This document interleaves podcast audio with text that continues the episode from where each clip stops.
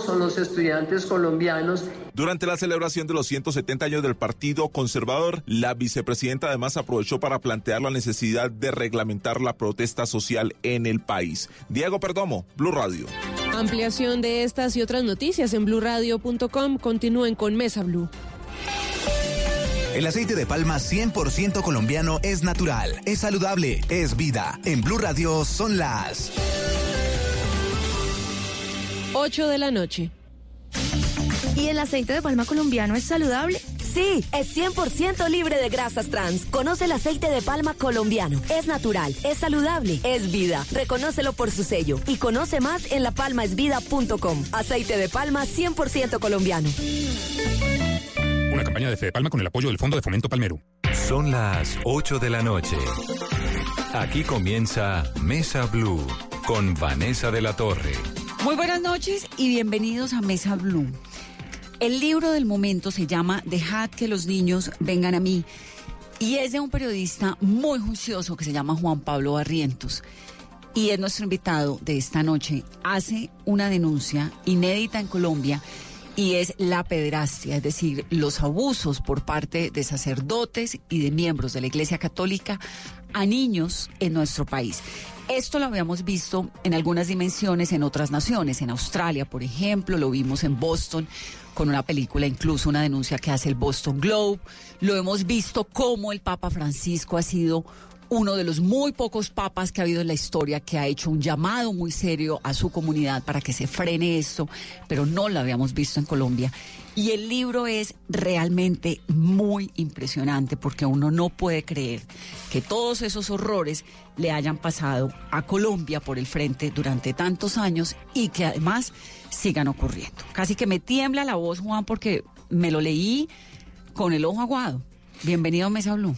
Vanessa, Gracias, buenas noches, gracias por esta invitación. Qué maravilla estar con usted aquí, que ha sido una amiga constante de tantas luchas. Comenzamos como corresponsales en Washington, usted de Caracol, yo de RCN.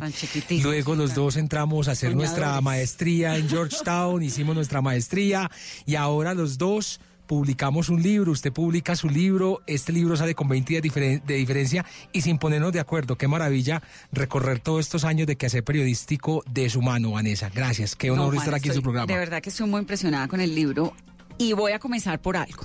Yo pues obviamente conozco a Juan Pablo hace muchísimos años. Juan Pablo estudió en colegio católico, ¿no? Eh, no, en el INEM José Félix de Restrepo, Colegio Público de Medellín. Pero usted tuvo eh, durante su vida la el acompañamiento, digamos, de la Iglesia Católica siempre. Sí, Estudió becado en la Universidad de Georgetown, que es jesuita. No, e incluso Vanessa le cuento que cuando salí del colegio me dio la locura de entrar al seminario. Estuve en el seminario. Me echaron dos veces de seminario, expulsado por peleón, por contestón, por cuestionar la autoridad, los dogmas de la Iglesia.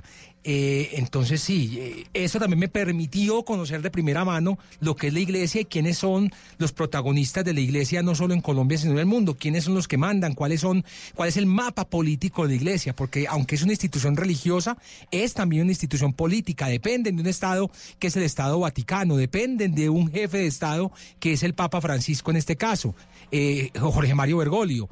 Entonces, es, es, político más que religioso, diría yo. Pero digamos, esto se lo pregunto porque habrá quienes digan, no, es que como es ateo, entonces le hizo un libro contra la Iglesia Católica. No, Juan Pablo ha estado siempre metido, pues es que estudió una maestría en una universidad jesuita.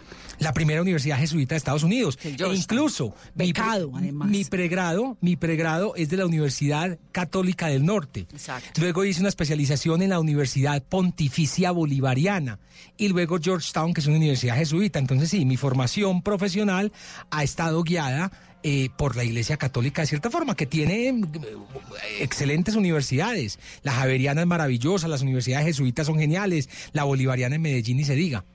¿Qué lo llevó a escribir esto, a hacer esa investigación? Vanessa, detrás de un pequeño dato puede haber una gran investigación. Usted ya mencionaba la película Spotlight, la película que demostró cómo en la arquidiócesis de Boston decenas de sacerdotes, 78 sacerdotes, habían abusado de menores de edad. Yo voy a ver esa película, año 2016, más o menos, y al final, después de los créditos, dice, en otras ciudades del mundo se dieron escándalos similares. Aparecen 206 nombres de ciudades, 105 ciudades de Estados Unidos, 101 ciudades del resto del mundo. Y la única ciudad colombiana que aparece es Medellín.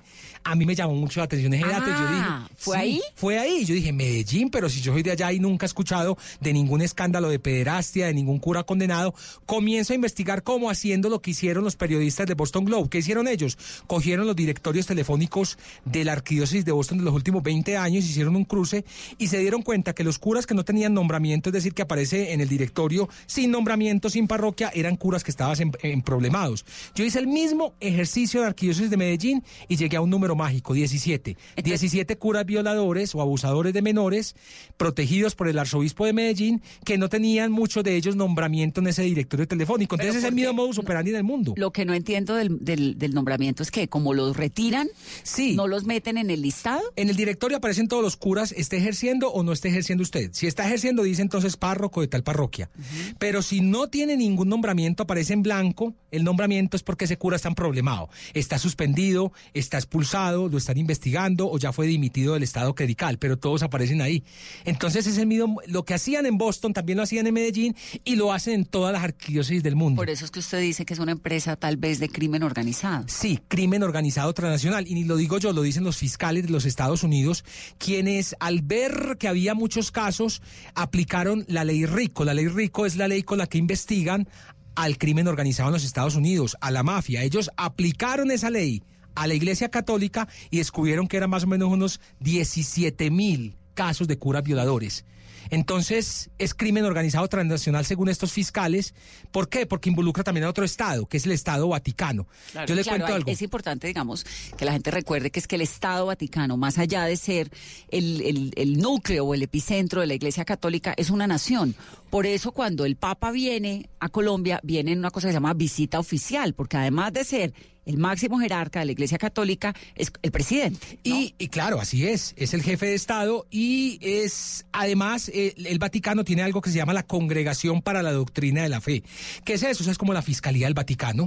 Entonces, todo caso de cura violador o de cura pederasta, abusador de menores, llega a la Congregación para la Doctrina de la Fe. Allí investigan y allí condenan a sus curas. ¿Qué, cuál es la condena? La condena es una vida en oración y penitencia, pero no pasa de ahí. Entonces, estamos... ¿Encerrados por lo menos o ni En, siquiera? en casas curales lujosas, pero nada, nada encerrado, cero. Entonces estamos ante un Estado que es el Estado Vaticano, que está investigando los delitos y los crímenes que se cometen en otro Estado, en este caso el Estado colombiano, y que no le está informando a las autoridades colombianas sobre esos delitos. Yo creo que esa es la gran denuncia de este libro, que todas las diócesis, arquidiócesis y comunidades religiosas tienen algo que se llama el archivo secreto. Esto no es ninguna teoría de la conspiración. El archivo secreto es un archivo donde reposan los nombres de todos estos sacerdotes que han cometido delitos contra menores de edad. Y ese archivo secreto simplemente lo comparten con quién? Con el Vaticano, que es otro estado. Allí investigan y allí definen qué sanción se merece ese sacerdote. Entonces, cuando los fiscales en Estados Unidos decían que la Iglesia Católica tenía que ser considerada como una empresa de crimen organizado transnacional, lo hacían desde el punto de vista en el que eh, no es que se junten los curas para decir vamos a violar a estos niños, porque eso hace una, una empresa de crimen organizado. Una empresa dice vamos a, a cometer estos crímenes, entonces organicémonos para esto, pero sí para proteger a los pederastas. O sea, no para violar, pero sí para encubrir y proteger. ¿Cómo nos protegemos entre nosotros? O sea, tenemos nuestra propia fiscalía, Exacto. nuestra propia investigación y nuestro propio archivo. Y nuestro archivo Y secreto. ese archivo secreto a mí me impresionó un montón porque usted lo nombra y dice, y cuéntanos los casos de los eh, curas, eh, en particular en Medellín, que están incluidos en ese archivo secreto, pero al cual usted no pudo tener acceso por más que trató de todas las maneras judiciales posibles. ¿No? Sí. ¿Ese archivo qué es? ¿Es un libro? ¿Es un computador? ¿Es un sistema? ¿Es qué? No, es, es un archivo, yo no sé si será una carpeta, un computador, pero es un archivo secreto que, ¿Que lo, lo tienen. comparten con el Vaticano? Sí, y lo tienen por disposición del derecho canónico. Es que la iglesia la, la ha hecho muy bien, Vanessa. Además de tener su propio Estado, que es el Vaticano, tienen su propio derecho, que es el derecho canónico. Y aquí en Colombia tienen algo que se llama. ¿El derecho canónico es qué? es el derecho que rige a la Iglesia Católica, ¿ya? Ellos tienen sus propios tribunales eclesiásticos, tienen abogados canónicos, son abogados y expertos en derecho de la Iglesia, derecho eclesiástico, en lo que pasa en la Iglesia Católica. Ahí definen, por ejemplo, cuando usted se quiere divorciar y se casó por la Iglesia, tiene que ir al tribunal eclesiástico para A que allí si le definan su divorcio. sí, claro. Ya, cuando un cura, por ejemplo, tiene un problema, entonces lo definen los abogados canónicos. ¿Por qué si hay, se supone, una separación entre la iglesia y el Estado? Pues porque Colombia no es Irán, ¿no? Hmm. Donde la religión es fundamental dentro de la evolución del Estado. Se supone que Colombia es un Estado laico. ¿Por qué se respeta tanto el poder de la Iglesia? Aquí hay algo que se llama el concordato. Es, al, es, es, un tratado internacional que firmó el Vaticano con el Estado colombiano en 1973. Y no solo con Colombia, sino con muchísimos países. 1923. 73. 73. Ahora ahora son más o menos 26 países los que todavía tienen el concordato con la Santa Sede. La mayoría de artículos del concordato fueron declarados inexequibles por la Corte Constitucional en los 90. Uno de esos artículos, por ejemplo, es el artículo 20, ese artículo que dice, si un cura es investigado, tiene que estar es en una casa cural por cárcel y no puede ir a una prisión. Es decir, Vanessa, se lo voy a poner así, si un pastor evangélico, si usted, si yo, si cualquier persona abusa de un menor de edad, a usted lo capturan de inmediato y se lo llevan para la cárcel, incluso mientras se da la investigación. A un cura no. ¿Por qué? Porque lo protege ese artículo 20 que ya fue declarado inexequible, pero que los obispos y los sacerdotes siguen apelando a él ante los jueces y fiscales para que los sacerdotes criminales que han abusado de menores de edad no pisen una cárcel, sino que se vayan a casas curales por cárcel. Entonces, por eso han estado tan protegidos en Colombia, porque... En Colombia y en el mundo. Y en el mundo, y sobre todo en 26 países, la mayoría de ellos de América Latina, que tienen todavía ese concordato. Incluso el artículo 2 y 3 del concordato dice, mire, la Iglesia Católica es una institución privada que tiene su propio derecho y el Estado colombiano tiene que respetar a esa institución privada con ese propio derecho. Es como un acuerdo, un poco comparándolo, un acuerdo que tiene la justicia estadounidense con sus diplomáticos o, la justicia de cualquier país con sus diplomáticos en un estado como el nuestro. Así es, tal cual, y lo tienen con 26 países. Inmunidad diplomática se llama eso. Sí, más o menos. Sí, incluso se lo dice, y quiero leer el pedacito porque lo explica muy bien en la página 55, dice el artículo 20 del concordato aparecerá en todos los juicios contra sacerdotes acusados de pederastia y abuso a menores o cualquier otro delito, así haya sido declarado inexequible por la Corte Constitucional en los años 90. Así es, y quedan vigentes dos artículos, el segundo y el tercero, en donde se le reconoce a la Iglesia que tiene su propio derecho canónico y que el Estado colombiano no va a hacer nada para meterse en ese derecho canónico. ¿Por qué?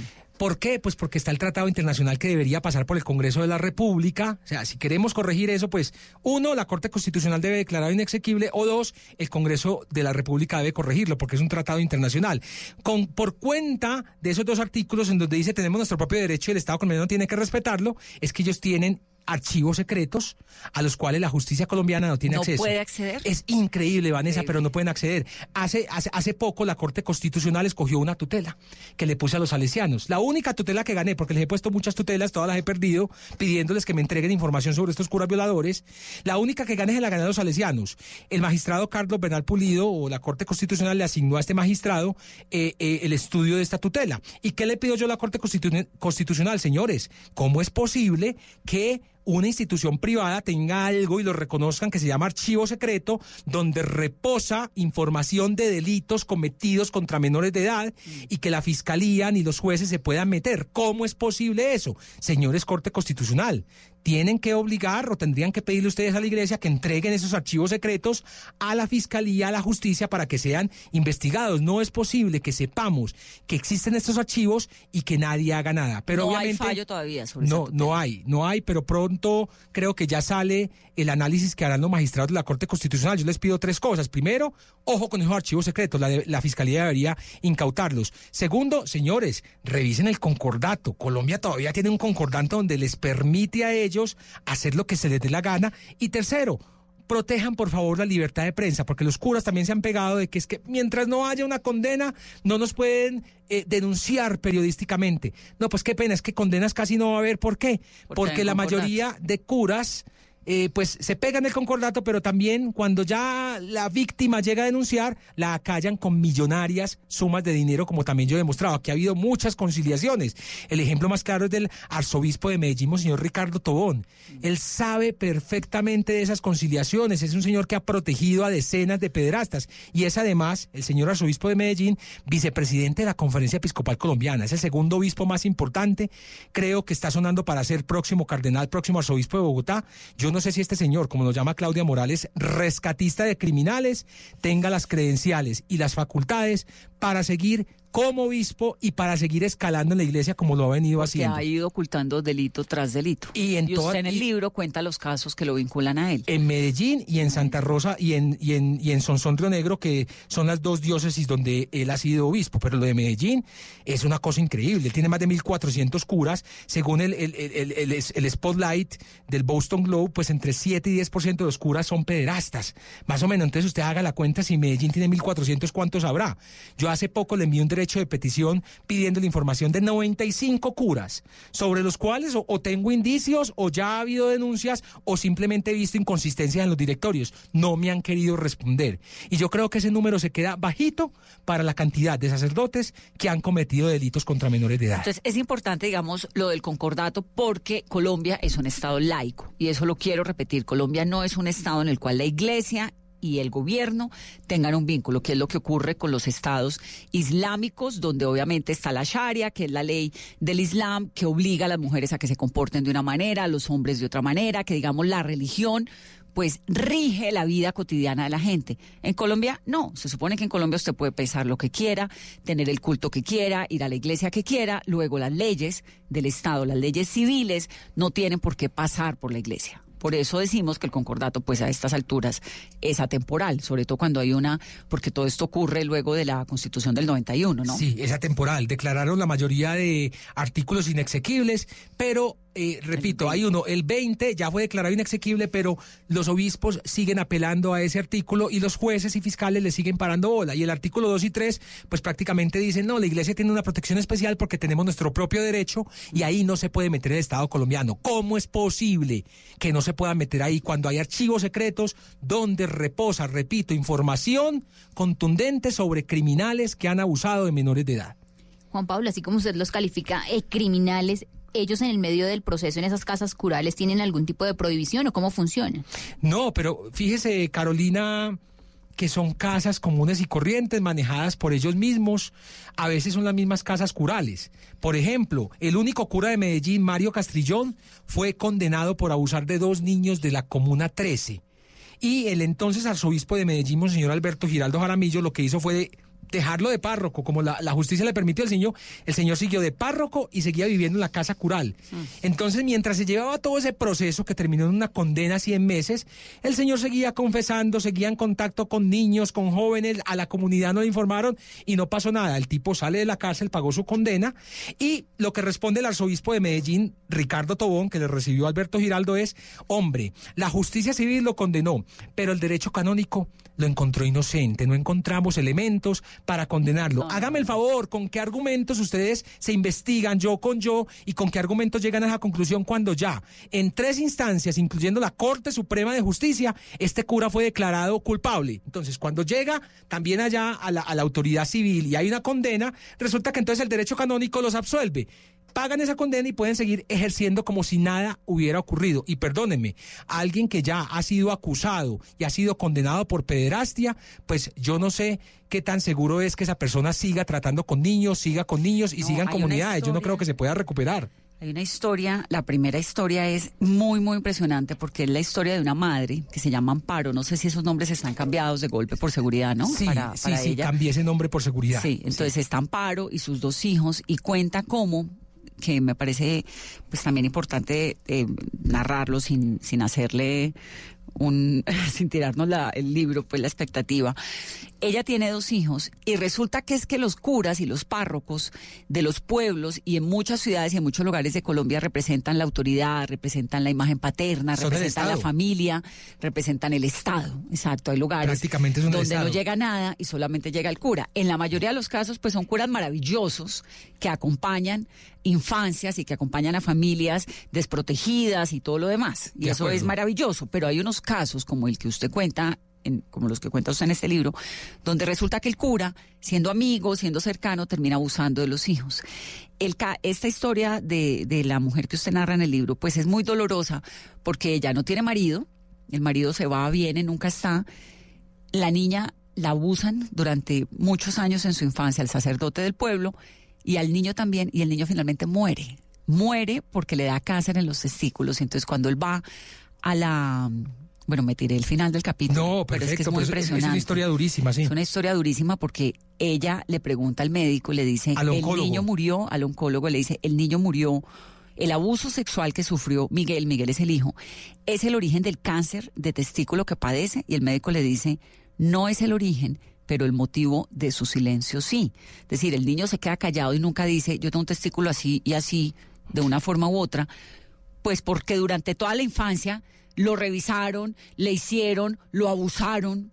Y Entonces, además- tiene vergüenza de su cuerpo y cuando le descubren un cáncer ya está muy avanzado y muere. Claro, y además cada que iba a la fiscalía o a medicina legal, venga, desnudes, Para allá iba. el examen, entonces eh, el niño ya sentía vergüenza y creció y a sus 17 años pues le da esto y a nadie le contó que tenía eso porque sabía que iba a recordar nuevamente las historias de niño cuando iban y lo hacían desnudar para hacerle todos estos exámenes o cuando el cura lo desnudaba para violarlo. Entonces prefirió quedarse callado a hacerse revisar. Entonces el oncólogo es clave cuando dice, mire, no lo mató el abuso, pero sí el silencio, silencio. producto de ese abuso.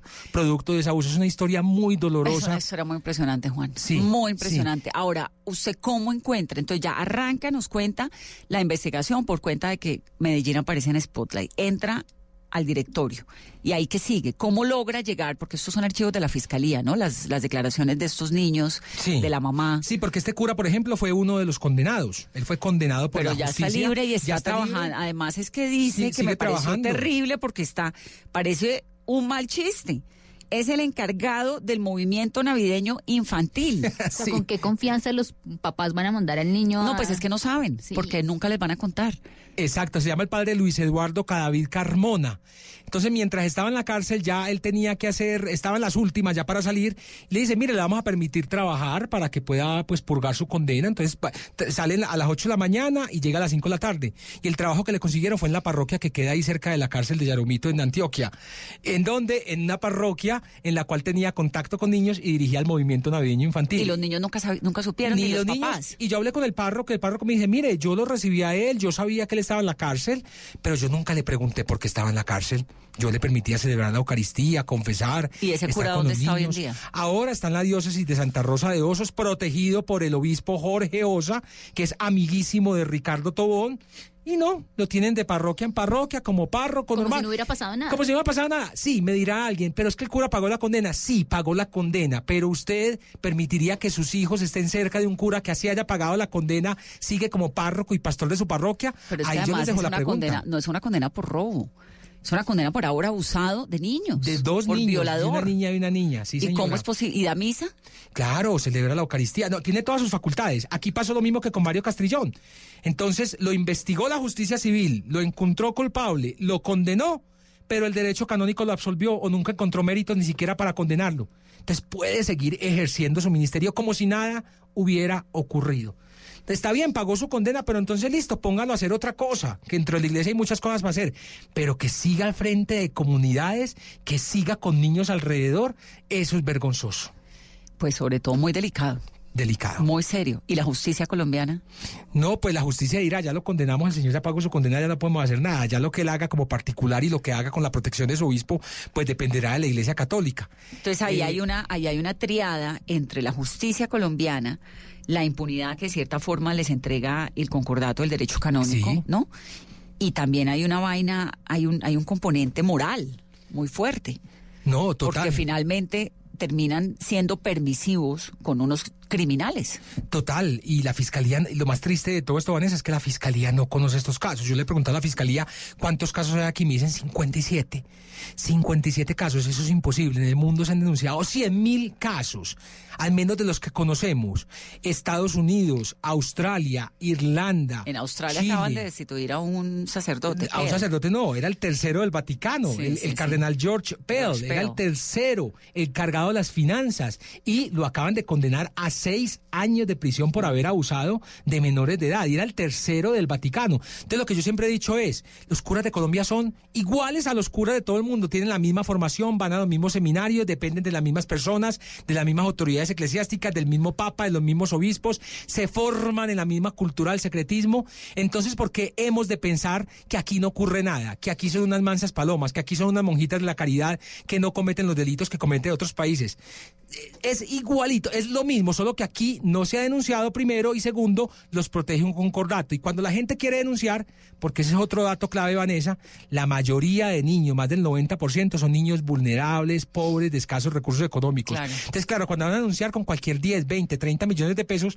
con eso compran su silencio. y así han actuado con, dos. con un millón. O con la amenaza a una mamá, como en el caso de una que usted cuenta en el libro que la acusa el cura de ser prostituta. Ah, sí, le dice, le dice el cura en, en pleno juicio.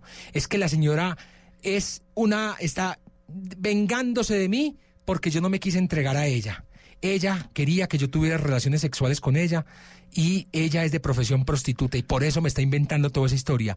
Hasta ahí, hasta allá llegó ese cura, por ejemplo, a tratar a una madre que era una campesina de 31 años que se enfrentó sola, sin abogados, a la institución más poderosa del mundo, a la institución religiosa más poderosa del mundo, y logró la condena de ese cura. No la repararon, ella no sabía que podía recibir alguna reparación. Nada, ella después se dio cuenta y cuando le mostré que el cura todavía seguía ejerciendo, esa señora casi se muere, porque a ella le prometieron que al cura lo iban a expulsar.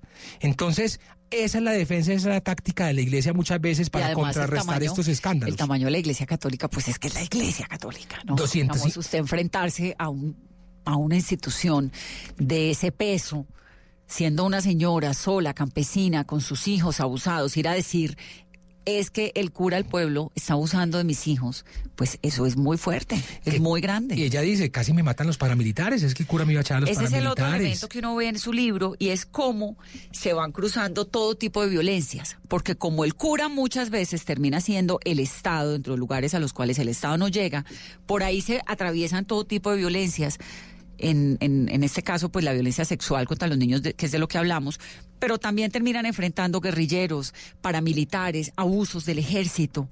Es decir, es gente que realmente está desolada. Y sí, y todos alrededor de la protección de la Iglesia Católica.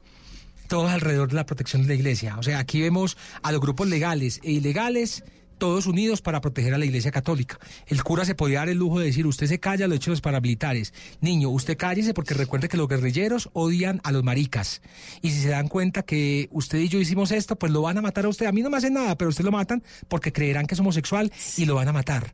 Entonces, es, es, es, es muy triste, Vanessa, ver y leer esas historias. no, no, no, es impresionante. Y, saber que se pegan de eso de cierta forma para seguir protegiendo a pederastas. Yo creo que aquí hay muchos obispos y altos jerarcas en Colombia que no han entendido el mensaje del Papa Francisco, que yo creo que es un hombre genuino, que está contrarrestando y quiere erradicar la pederastia de la iglesia. Pero él tiene unas corrientes dentro de la iglesia que pues no le permiten actuar, porque desde el Vaticano puede dar directrices, pero si el arzobispo de Medellín está aquí diciendo, yo no denuncio ante la autoridad civil, que denuncien las familias. Claro, después de decirle, venga, conciliemos. Vemos al arzobispo de Cali, Monseñor Darío Monsalve Mejía, prácticamente echándole la culpa a la familia.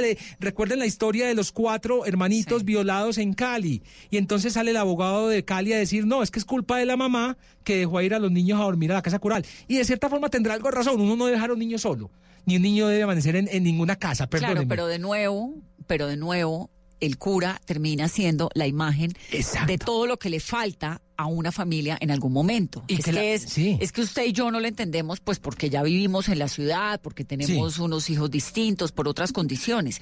Pero cuando usted está en una vereda, en un pueblo por allá lejos, y el cura representa todo, pues usted si da con un mal cura, Mm. Se fregó. Y eh, para muchos, pues el cura es sinónimo de protección. ¿Qué me va a hacer el cura? Entonces la mamá manda a los niños, que no debería pues ser así, ni al cura, ni al médico, ni al profesor. Un niño no se debe quedar con nadie solo.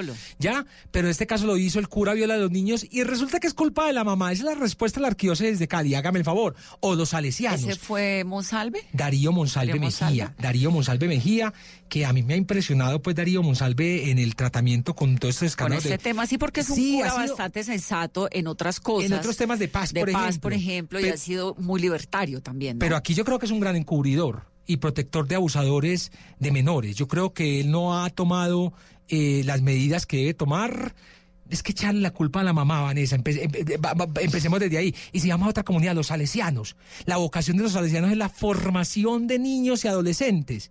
Y las cosas que se denuncian aquí sobre los salesianos, pues son impresionantes. Y es una comunidad que también protege a sus curas. Por ejemplo, el superior de los salesianos, el superior de los salesianos de Medellín, Luis Fernando Valencia suspendido, lo suspenden por una denuncia periodística que hubo en contra de él.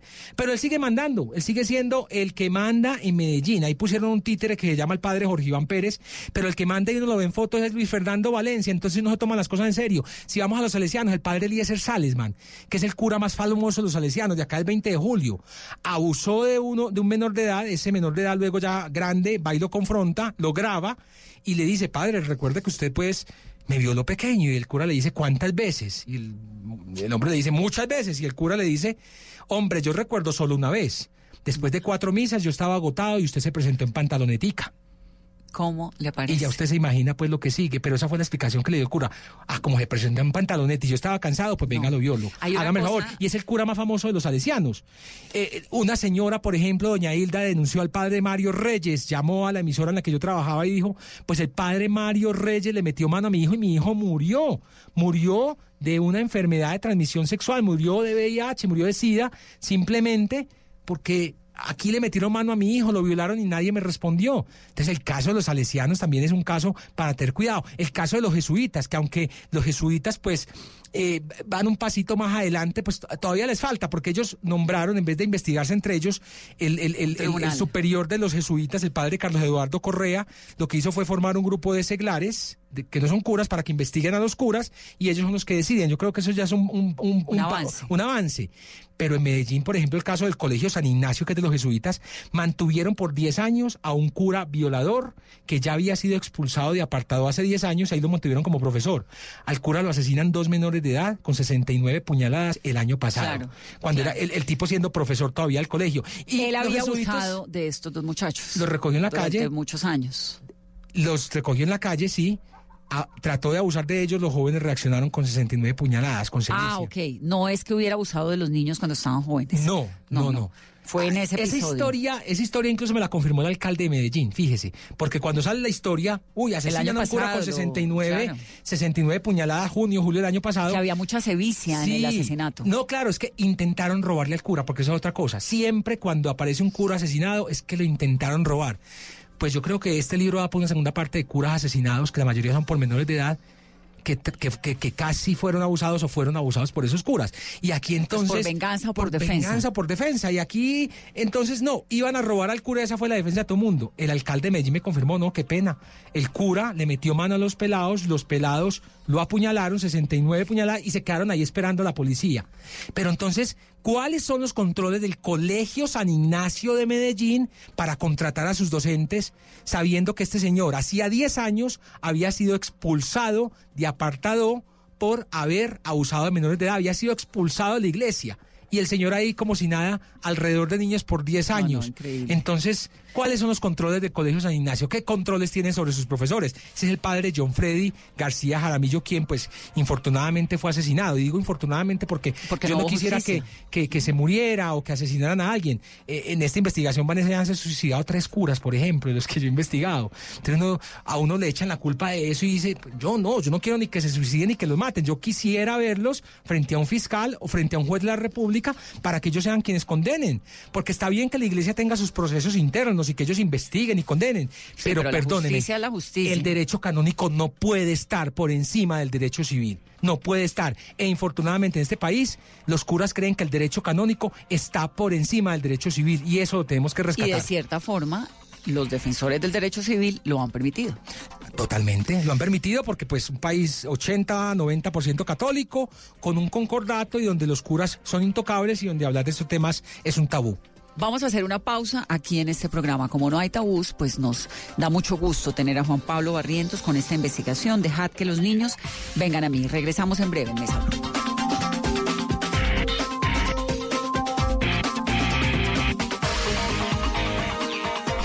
27 de octubre, elecciones regionales.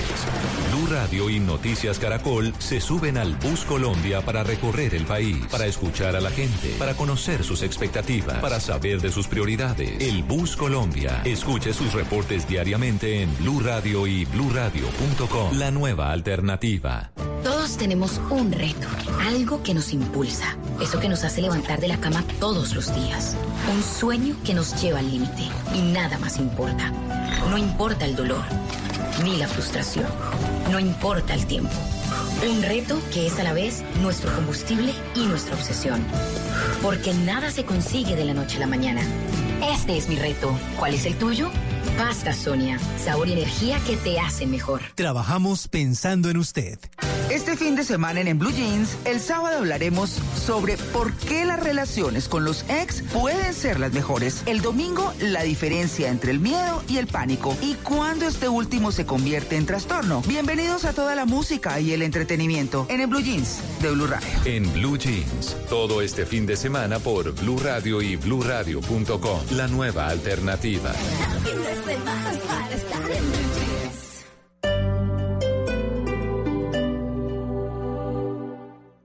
Colombia decide en las regiones y en Blue Radio.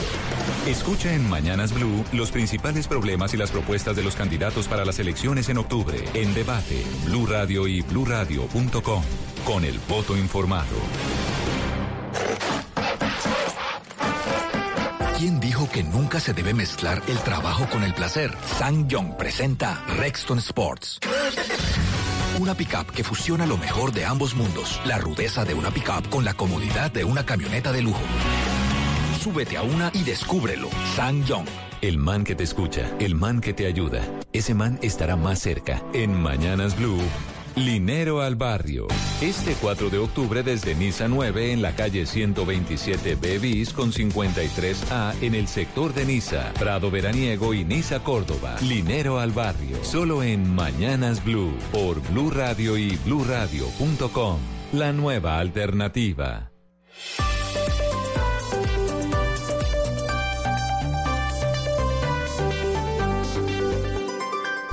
27 de octubre, elecciones regionales. Blue Radio y Noticias Caracol se suben al Bus Colombia para recorrer el país, para escuchar a la gente, para conocer sus expectativas, para saber de sus prioridades. El Bus Colombia. Escuche sus reportes diariamente en Blue Radio y BlueRadio.com. La nueva alternativa. Estamos hablando con Juan Pablo Barrientos. Dejad que los niños vengan a mí. Ya me voy a meter en dos historias, pero antes de eso, ¿usted no le da eh, susto que lo excomulguen? Eh, Me va a no, pues, pasar, no, no tengo esa preocupación, no tengo esa preocupación. preocupación. Eh, mm, ¿O que lo demanden? Sí, ya me han denunciado penalmente muchas veces y me han puesto tutela, pues los jueces me han dado la razón. Y yo creo que el, el libro se defiende solo, Vanessa. Yo escribí esto con alma, vida y corazón y lo defiendo con mi vida. Defiendo con mi vida este libro. Eh, yo sé que es duro, pues, de cierta forma, señalar o Con- denunciar es que usted está denunciando con nombre y apellido. Con nombres y apellidos, pero pues sin miedo y que se venga al universo, que aquí estoy yo pues para responder. Yo respondo por cada letra y cada coma que, que puse en ese libro, que escribí en ese libro. ¿Y qué le dicen se esos defiende, pues, curas solo. que lo ayudaron desde chiquito, que lo llevaron, eh, lo guiaron en su camino? No, me la- detestan, o sea, ni- ¿Sí? no me quieren ni ver y eso está bien. Lo bonito también de esto es que la mayoría de fuentes que he tenido aquí son curas, Vanessa, que son curas buenos que dicen, "Jue- me- pucha, me emberraca que esto esté ocurriendo aquí en mi iglesia. Y son curas los que han llamado a acusar a otros curas, muchos. Muchos Y así son fuentes suyas. Y son fuentes mías. Y ahí están y me parece perfecto que lo hagan, porque yo creo que eso es una forma también de transparencia con la iglesia a la cual pertenecen y que quieren. Claro. eh, Claro, porque el daño que le hace eso a la iglesia católica. Sí, es grande, pero es que tampoco podemos hablar de, manz- de manzanas podridas. Yo no creo que haya manzanitas, yo creo que es que son muchos.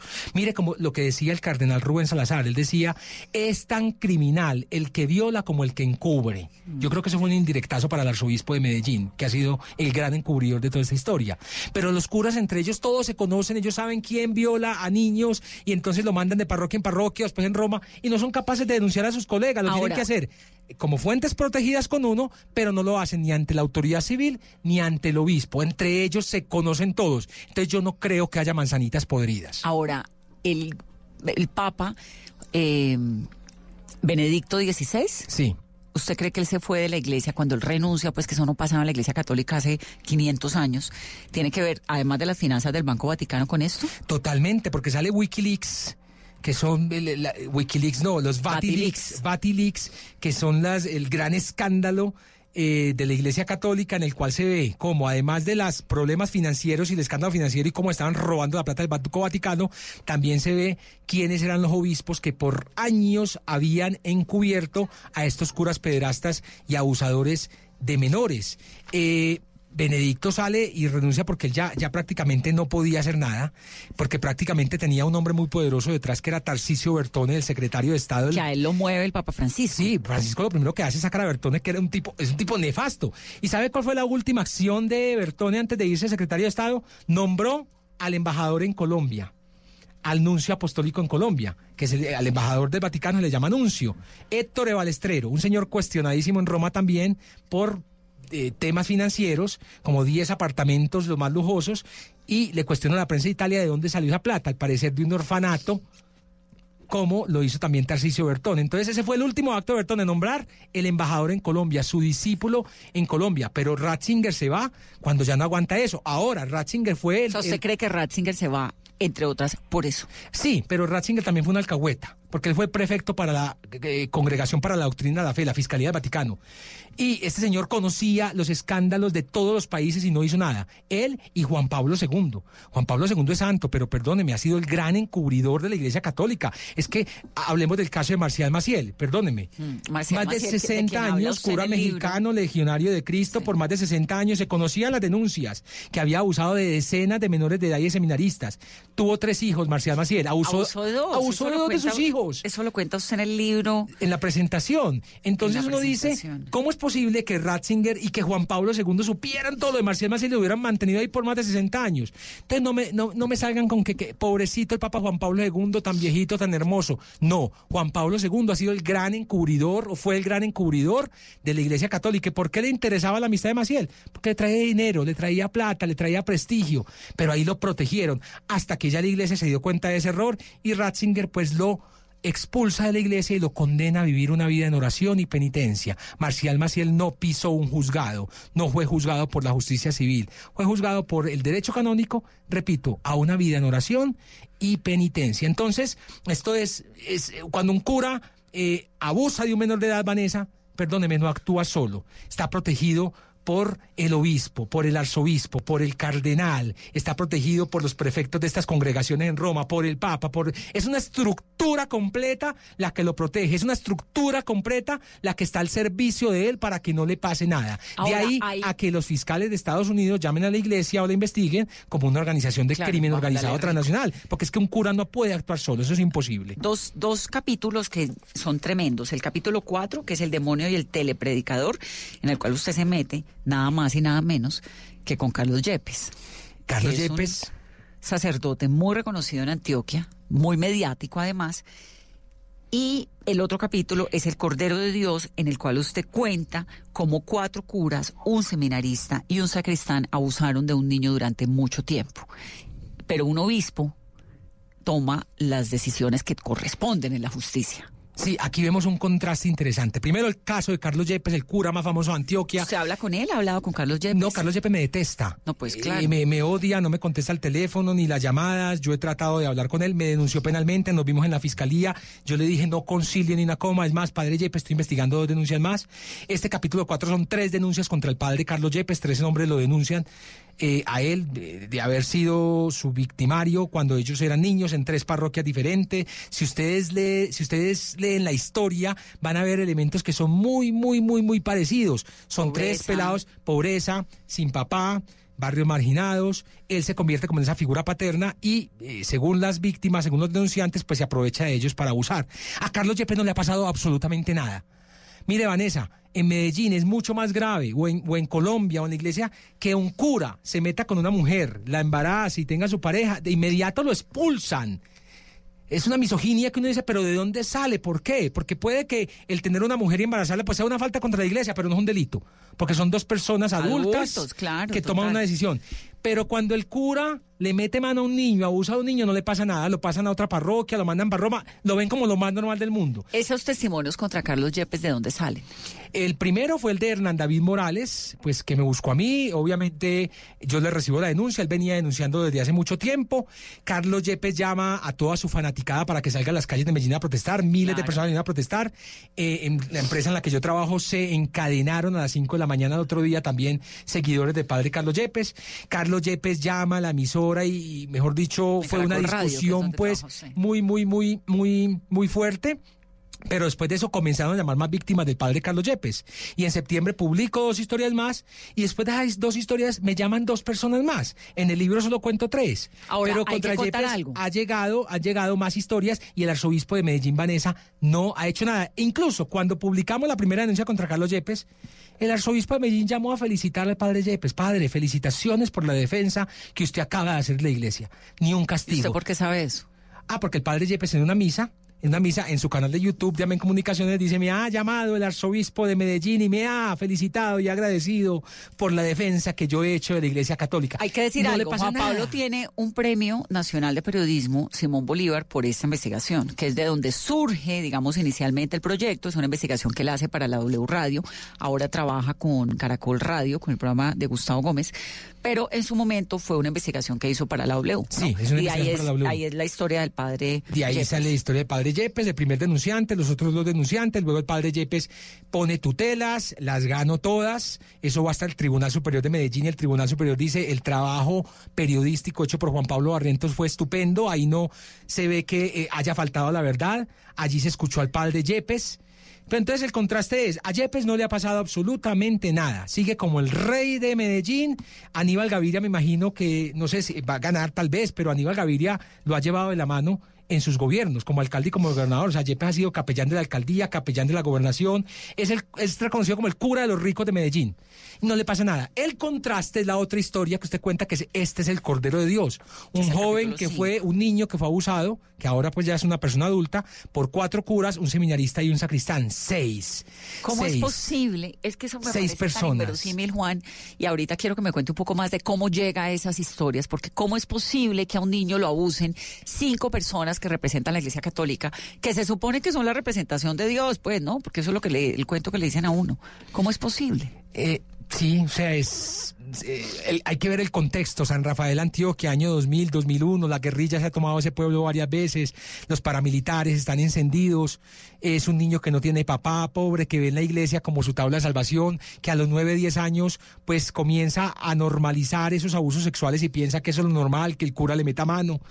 Eh, Sí, el lo normalizan. con- lo normalizan. Pero ¿en qué es. momento ese Porque niño este- rompe su silencio y cuenta? que me no, parece fíjese, muy importante. fíjese que a- a- en San Rafael al pelado, al niño lo abusan tres curas, el sacristán y el seminarista. Se va desplazado del pueblo para Puerto Nare y allí entonces él dice, no, pues yo quiero volver a la iglesia, yo quiero seguir siendo monaguillo. Se va para esa iglesia y allá lo abusa el padre Edgar Martínez Valencia, un cura que en estos momentos está volado en España, está en arquidiócesis de Zaragoza y no me quieren dar razón de él. ¿Ya? Entonces, que es de la diócesis de Barranca Bermeja no me han querido responder por él.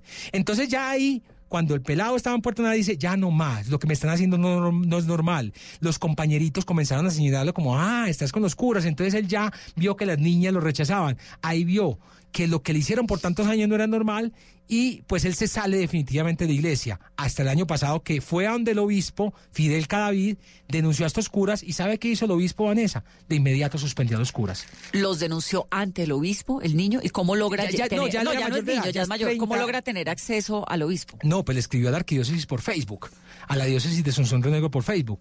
Eh, le responden y el obispo, yo tengo que aplaudir a Monseñor Fidel Cadavid Vanessa, así como le he dado garrote, ya hablaba de Rubén Salazar el Cardenal, que abrió una oficina aquí para que toda denuncia que llegue en Bogotá la atienden abogados que de inmediato transmutan esas denuncias a la fiscalía. Sin importar el cura que sea. Aplausos para el cardenal Total, Salazar. sí. Aplausos para Fidel Cadavid, obispo de Sonsón Río Negro, que de inmediato suspendió a los dos curas, pero no solo lo suspendió, y lo suspendió después de haber, hablado varias veces con la víctima, después de haber hablado con los psicólogos de la víctima, o sea, después de, de saber que más o menos la persona no estaba mintiendo, más o menos no, que, que esa persona no estaba mintiendo. Los curas salen suspendidos, pero el obispo además de suspenderlos, de su bolsillo comienza a pagarle el tratamiento psicológico a la víctima, porque está vuelto nada. Ese es un obispo, ese de verdad es un pastor que hay que aplaudir. Y ya ponía el ejemplo de los jesuitas, el padre Carlos Eduardo Correa. Creo que les falta un poquito, pero ya han dado un paso agigantado y es el de hacer que las investigaciones las hagan personas del común, no curas, no entre ellos mismos que se investiguen, sino seglares que investiguen estos comportamientos. Lo que yo creo que debería hacer toda diócesis, toda arquidiócesis y toda comunidad religiosa es toda denuncia que llegue se debe ir de inmediato para la Fiscalía General de, la Nación. Punto. Como cualquier colombiano. Como cualquier colombiano. Primero. Segundo, de, si quieren de verdad eh, ir en la línea del Papa Francisco, entreguen esos archivos secretos a la Fiscalía General de la Nación. Pero no lo van a hacer porque si lo hacen, Vanessa, no estaríamos hablando de cientos de víctimas, sino de miles de víctimas en Colombia, donde abriéramos esos archivos secretos. ¿Quién tiene acceso a los archivos? El vicario general y el obispo. ¿Quién es el vicario general? Eh, no, el vicario general es como es una figura importante dentro de cada diócesis y arquidiócesis, es como el segundo después del obispo. Eh, esa es la figura y él tiene acceso a ese archivo secreto junto con el obispo y eso lo mandan para el Vaticano, para la Congregación para la Doctrina de la Fe. Pero fíjese, por ejemplo, en, este, en, en Alemania el año pasado salió el cardenal alemán a decir, señores, los archivos secretos de Alemania se destruyeron, todos los destruyeron, sí. para que la justicia no los conociera. Eso lo cuenta usted en la, en la presentación. Y en Estados Unidos en los 90, entonces la orden de la conferencia episcopal fue, manden esos archivos secretos a la anunciatura, porque como la anunciatura, que es la embajada, tiene inmunidad diplomática, allá no se pueden meter a incautarlos. Claro. Entonces yo no sé qué han pasado con los archivos secretos en Colombia, probablemente ya los están destruyendo o probablemente los manden a la anunciatura, porque repito, donde los conozcamos estaríamos hablando de miles de víctimas, de miles de víctimas. Entonces, ese es el contraste. Carlos Yepes no le pasa nada, protegido por Ricardo Tobón, el gran encubridor de pederastas, pero ahí cerquita, en Sonsón Río Negro, hay un obispo que tiene eh, su sotana bien amarrada con su cíngulo y que ha hecho Repitamos que estas personas, Monseñor Fidel Cadavid, obispo de Sonsón Río Negro, creo que es un señor muy serio y que además le responde la prensa. Uno le manda un derecho de petición a Monseñor Fidel Cadavid y de inmediato responde. Lo mismo lo hacen los jesuitas. Los salesianos no, hay que ponerles tutela. La arquidiócesis de Medellín no han querido responder nada. Siguen protegiendo a decenas de pederastas y abusadores de menores. Caldas, la diócesis de Caldas, Vanessa, estoy a, a portas. ¿Caldas Antioquia o Caldas, Caldas Antioquia? Antioquia? Caldas Antioquia, estoy a portas de sacar una historia de un cura que violó a 60 niños en Amagá. No puede ser. Y fuera de eso, en el parque, en el parque de Amagá está la estatua del cura. Y la diócesis de Caldas le manda un derecho de petición y no, simplemente es la misma línea de protección a pederastas y abusadores de menores. No pasa nada, no quieren responder. Así el cura ya haya muerto, no. Quieren protegerlo porque es que es el santo de nuestra diócesis. No podemos empañar ni ensombrecer la obra de este sacerdote. Ya las víctimas son adultas, me han buscado, se están buscando entre ellos porque son muchos, ¿Cómo- pero fueron más de 60 niños abusados por este cura. Hay, hay algo que me parece muy interesante del libro y es que más que, digamos, su- sus diálogos con las víctimas, están las declaraciones de muchos de ellos ante la fiscalía, ¿no? Sí. Los expedientes. Los expedientes. Usted, sí, me usted- encontraba algunos expedientes. Usted encuentra un montón de expedientes Sí, en la señora. fiscalía, pero no los suficientes. No, porque es que no los hay. La- y los pocos expedientes que tengo es de condenas, curas condenados. Ya condenados. Condenados por la justicia civil, pero ojo, absueltos por el derecho canónico. Es decir, pague su condena y venga, sigue ejerciendo como cura, Sí, siga que es el caso del, primer capítulo Luis que se Eduardo llama Cadavid, el padre Mario Castrillón, que después de salir de la cárcel, entonces lo nombran eh, eh, eh, en un colegio de Medellín para trabajar como capellán. Y como capellán de la clínica El Rosario del Después Tesoro. de haber pagado cuántos años de cárcel. No, pagó muy poquito porque eh, fueron, fue condenado a 100 meses. A eso que entonces paga tres quintas partes, pero todo eso lo pagó fue en la casa cural. Y fue unos pocos meses a Bellavista, y de ahí de Bellavista salió. Pero la iglesia retrasó tanto ese proceso que el cura pagó unos poquitos meses y el resto lo pagó en la casa cural por Ese cárcel. acercamiento con las víctimas de ganarse la confianza, que realmente es súper difícil, ¿no? Tal vez. Sí, muy duro. Pero ¿sabe una cosa, Vanessa? Lo bonito de esto es que ellos me han buscado a mí. Yo no he buscado a ni una sola víctima. A mí me han buscado todas las Tenemos sus redes sociales para que lo sigan buscando, Juan. ¿Será? Pues claro. Eh, mi- Twitter, pues que... Juan Juan Bar Bar de Barrientos, Jo, H-O. de- H-O. Juan B-A-R-H-O. ¿Por qué no cambia ese Twitter y le pone Barrientos? Encontrarlo no es tan fácil. Yo creo que hay muchos ya con esa arroba, no sé, no, no, he- no he hecho el intento. Es Bueno, no sé, pero por cerrado yo sé. y esta la abrí hace poquito. Juan de Juan Pablo, Bar de Barrientos, H-O. Ese, ese es mi Twitter, Juan sí señora. Bar O. Ese es el Twitter. ¿Y ahí es donde lo encuentran o correo? Ahí, pues por Facebook también, si ponen Juan Pablo Barrientos, ahí me encontrarán. Por Instagram Eh, también. Y por Instagram, sí, y es mucha la gente que lo busca uno después de que sale un producto de estos. La primera denuncia que hice fue en marzo del año pasado, 17 víctimas, luego en septiembre ya había 45 y después de la publicación de septiembre han aparecido más de 120 víctimas más, Vanessa. Impresionante, ¿ah? De verdad que el libro es impresionante. Juan, es una investigación muy seria, hay que leerlo, pues casi que uno blindándose el corazón porque además uno no puede creer que estas cosas ocurran. Todo lo que tiene que ver con niños es atroz. Es muy fuerte, digamos, un abuso sexual es horrible, pero si además es contra un niño, pues es más horrible todavía. Y todo está documentado, todo está escrito, todo es tan serio que lo pudo publicar en un libro. Sí. Y en eso sí, como me parece una reivindicación tremenda del periodismo y, me siento muy honrada, Juan Pablo, de, que, de poder ser amiga suya. No, Vanessa, yo te amo, tú sabes que te amo y te agradezco este espacio y qué maravilla que los dos en una diferencia muy corta de tiempo. Qué coincidencia. Qué coincidencia tan brava. Es que no nos pusimos de acuerdo. No, para nada. Nunca. Estás escribiendo un libro, ay, yo también, no puede ser. Sí, sí, ¿Cuándo sí. sale el tuyo? Ah, en septiembre, el, tuyo en octubre. Sí. No, Vanessa, qué maravilla contar con estos años de amistad, de compañía. Vamos a tener un conversatorio. Me parece este importante libro, sí. contarlo. Sí, claro. En la Feria del Libro de Cali, el 12 de octubre, voy a tener el gran placer de tener un conversatorio con Juan Pablo eh, a las 5 de la tarde en el contexto de la Feria del Libro de Cali. Sí, y... Eso es el 12, o sea, ya, la otra semana. Eh, así es.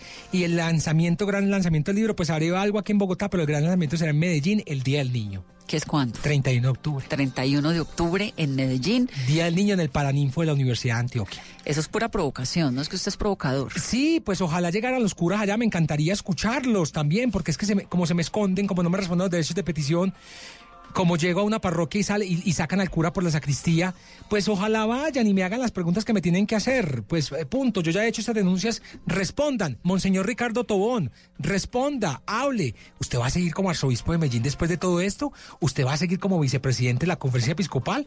Monseñor Ricardo Tobón, ¿usted aspira a ser cardenal y arzobispo de Bogotá? ¿De verdad que usted tiene las credenciales? ¿Cree que tiene la autoridad moral?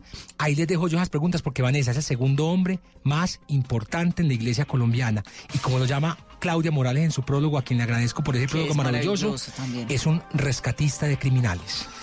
Juan Pablo Barrientos, dejad que los niños vengan a mí. Este libro hay que leerlo. De Editorial Planeta, Juan, gracias por estar aquí en Mesa Blue. Vanessa, muchas gracias a usted Y a todos los ustedes. oyentes por escuchar. Una muy feliz noche.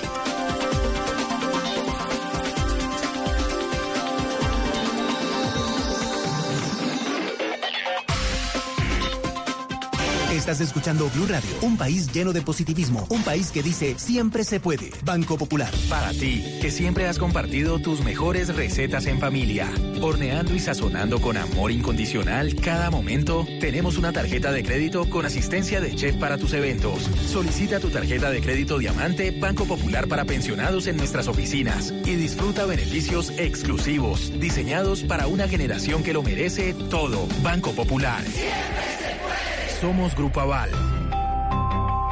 Vigilado Superintendencia Financiera de Colombia. Se aproximan las elecciones regionales. El domingo 27 de octubre, los colombianos elegiremos gobernadores, alcaldes, concejales y diputados y en Blue Radio y bluradio.com tendremos toda la información que usted necesita para tomar la mejor decisión electoral. Los candidatos, sus propuestas, las denuncias. Desmentiremos las fake news. Tendremos información de Bogotá, Antioquia, los Santanderes, el Caribe, el Pacífico, el eje cafetero, los llanos orientales y toda Colombia. Numeral Vote bien con Blue. Blue Radio, la nueva alternativa. Este sábado en Casa Blue vamos a hablar de casas rodantes y tendremos al actor Andrés Juan que decidió irse a vivir en una casa rodante con toda su familia un año recorriendo América Latina. ¿Cómo pelea con la mujer? ¿A dónde sale corriendo Andrés Juan? ¿Cómo es la educación de los niños? ¿Qué comen? Bueno, vamos a estar aquí este sábado con Andrés Juan. Ustedes no se lo pueden perder porque para para contarnos en Casa Blue qué hace en el día a día en esta casa rodante. Y ustedes paren también porque los esperamos en Casa Blue sábados 10 de la mañana en Blue Radio. Casa Blue, este sábado a las 10 de la mañana por Blue Radio y bluradio.com. La nueva alternativa. Padres con experiencia, padres nuevos, hijos únicos, con hermanos, abuelos que consienten, nietos que aprenden. Cada domingo vamos a construir un puente entre generaciones para que las familias crezcan y entre todos podamos cambiar el mundo. Generaciones Blue, un espacio del Blue Radio, con testimonios, guías, expertos e invitados que nos ayudarán a mejorar la vida en familia y las relaciones entre sus miembros. Generaciones Blue, este domingo a las 12 del día. Generaciones Blue. Estamos cambiando el mundo de las familias colombianas por Blue Radio y bluradio.com. La nueva alternativa. 27 de octubre, elecciones regionales. Blue Radio y Noticias Caracol se suben al Bus Colombia para recorrer el país, para escuchar a la gente, para conocer sus expectativas, para saber de sus prioridades. El Bus Colombia. Escuche sus reportes diariamente en Blue Radio y bluradio.com. La nueva alternativa.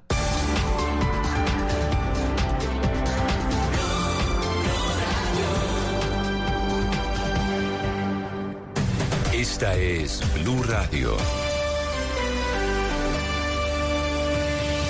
En Bogotá, 89.9 FM. En Medellín, 97.9 FM. En Cali, 91.5 FM. En Barranquilla, 100.1 FM.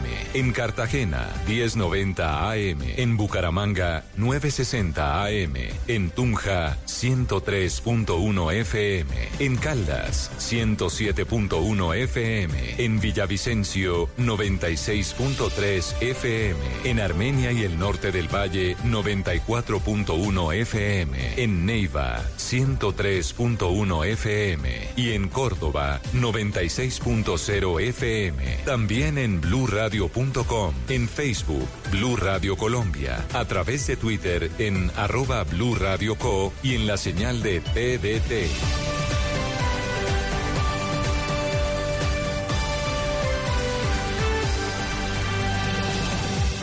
Radio, la